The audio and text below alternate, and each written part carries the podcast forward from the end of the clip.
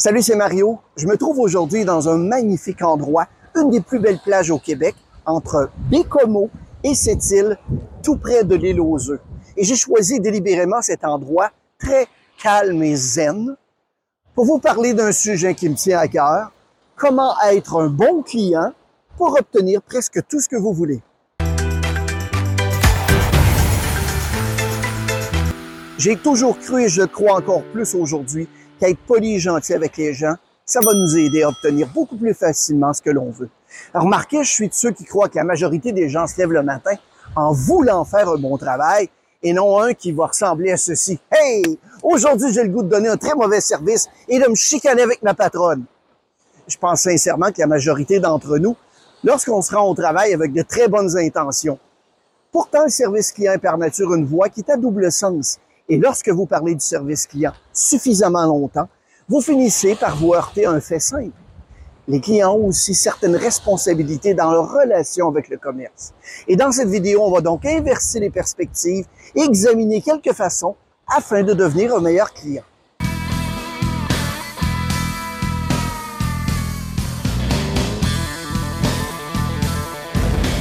En tant que client et cliente, on remet souvent nos attentes entre les mains de l'équipe du service à la clientèle. Cela dit, il y a tant de choses que l'on peut faire pour prendre en charge sa propre expérience en tant que client. L'entreprise, le produit et l'équipe ne sont qu'une partie de l'équation. Ils ne sont pas les seuls facteurs déterminants du bon déroulement d'une expérience. Il y a beaucoup de gens qui se plaignent de recevoir un mauvais service client de la part des marques sans jamais s'arrêter pour se demander s'ils sont des bons clients. Si vous n'avez pas la courtoisie de traiter vos représentants du service à la clientèle d'abord comme des êtres humains, ils ne seront pas motivés à vous donner le meilleur d'eux-mêmes. Numéro un, rappelez-vous la règle d'or, traitez les autres comme vous aimeriez être traité vous-même. C'est très simple. Yeah, we can't fly because of your staff shortages. Don't give me the bull. Numéro 2, distinguer la personne de la politique. C'est l'un des défis les plus difficiles à relever, même pour les personnes. Certaines politiques d'entreprise peuvent être personnellement frustrantes ne tirez pas sur le messager. Il est probable qu'ils n'ont pas créé la politique et qu'ils n'ont pas d'autre choix que de l'appliquer. Don't kill the messenger.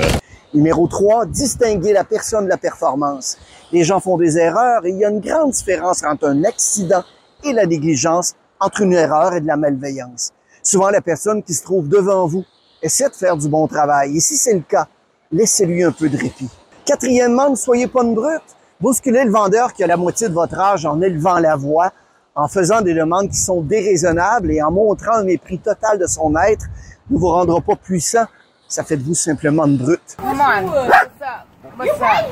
What's up? What's up? You want to keep your mouth?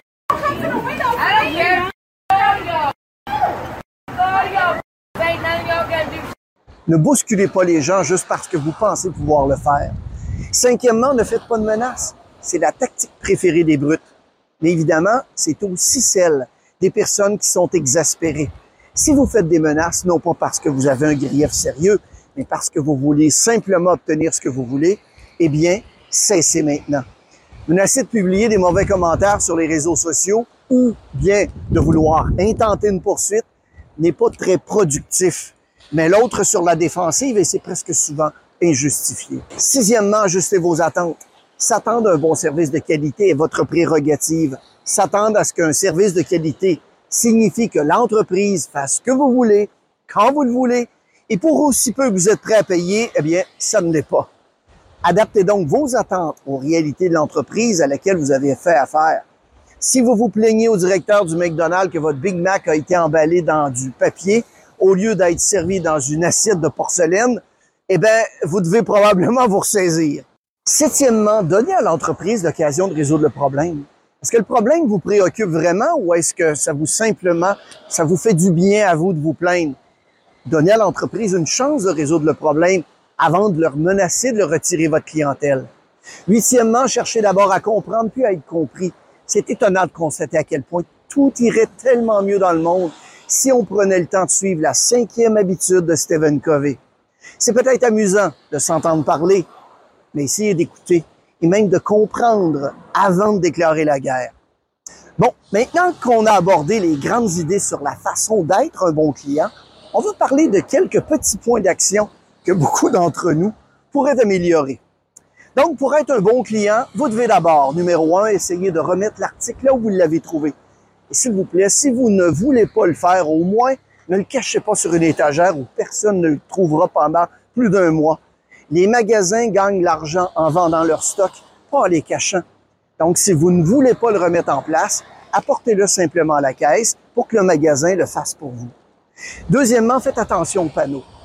J'ai fait une erreur récemment. J'étais en train d'acheter un repas pour des collègues et puis je me suis retrouvé dans la voie express avec 25 articles. J'ai même pas remarqué. Le caissier a vérifié et m'a poliment fait remarquer que si j'avais plus de 10 articles, je devais simplement utiliser la voie normale la prochaine fois. Troisièmement, dites s'il vous plaît merci. Nos mères nous ont déjà appris ça. On doit les écouter. Quatrièmement, comprenez le protocole des pourboires. C'est important de comprendre les attentes en matière de pourboire s'il y en a, du commerce que vous fréquentez. Et c'est sur ce point que j'ai toujours eu le plus de difficultés. Mais vous savez, la calculette des téléphones intelligents, c'est des objets magiques. Cinquièmement, demandez à parler au gérant. Oui, faites-le. Puis dites quelque chose de gentil sur l'employé qui vous a servi. Sixièmement, rassemblez votre troupeau. Vous avez choisi d'amener vos enfants au restaurant. Eh bien, si vous ne pouvez pas le contrôler, ils vont gâcher votre repas et celui des autres. Emmenez-les dehors et tant pis si la serveuse vient d'apporter votre nourriture. C'est de votre faute. Septièmement, posez votre téléphone portable. Je comprends, croyez-moi, mais la plupart des appels peuvent vraiment attendre. Si vous ne pouvez pas raccrocher, au moins, baissez le téléphone, souriez à la personne qui vous aide et excusez-vous d'avoir été impoli. La plupart des fournisseurs de services ne se soucient pas que vous leur parliez. Ce qui leur importe, c'est que vous ne les traitiez pas comme s'ils n'existaient pas. Le client paie pour une expérience et il a à juste titre des attentes qui vont de pair avec la valeur économique qu'il vous fournit. Il attend un service et ou un produit. Sauf que le service au client ne signifie pas la servitude envers ce client.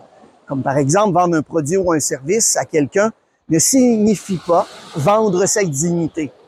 Bien entendu, cette liste n'est en aucun cas exhaustive, mais elle constitue, nous l'espérons, un bon point de départ pour devenir un bon client. Rappelez-vous que lorsqu'une entreprise ne répond pas à vos attentes, vous devez prendre une grande respiration avant de réagir. En plus d'être la bonne chose à faire, vous vivrez probablement plus longtemps. Merci d'avoir regardé la vidéo. N'hésitez pas à la partager à vos connaissances et amis. Abonnez-vous à notre chaîne si ce n'est pas déjà fait. Nous avons évidemment toutes sortes de trucs et astuces qui sortent chaque semaine concernant la vente, l'expérience client et le leadership. Bon succès!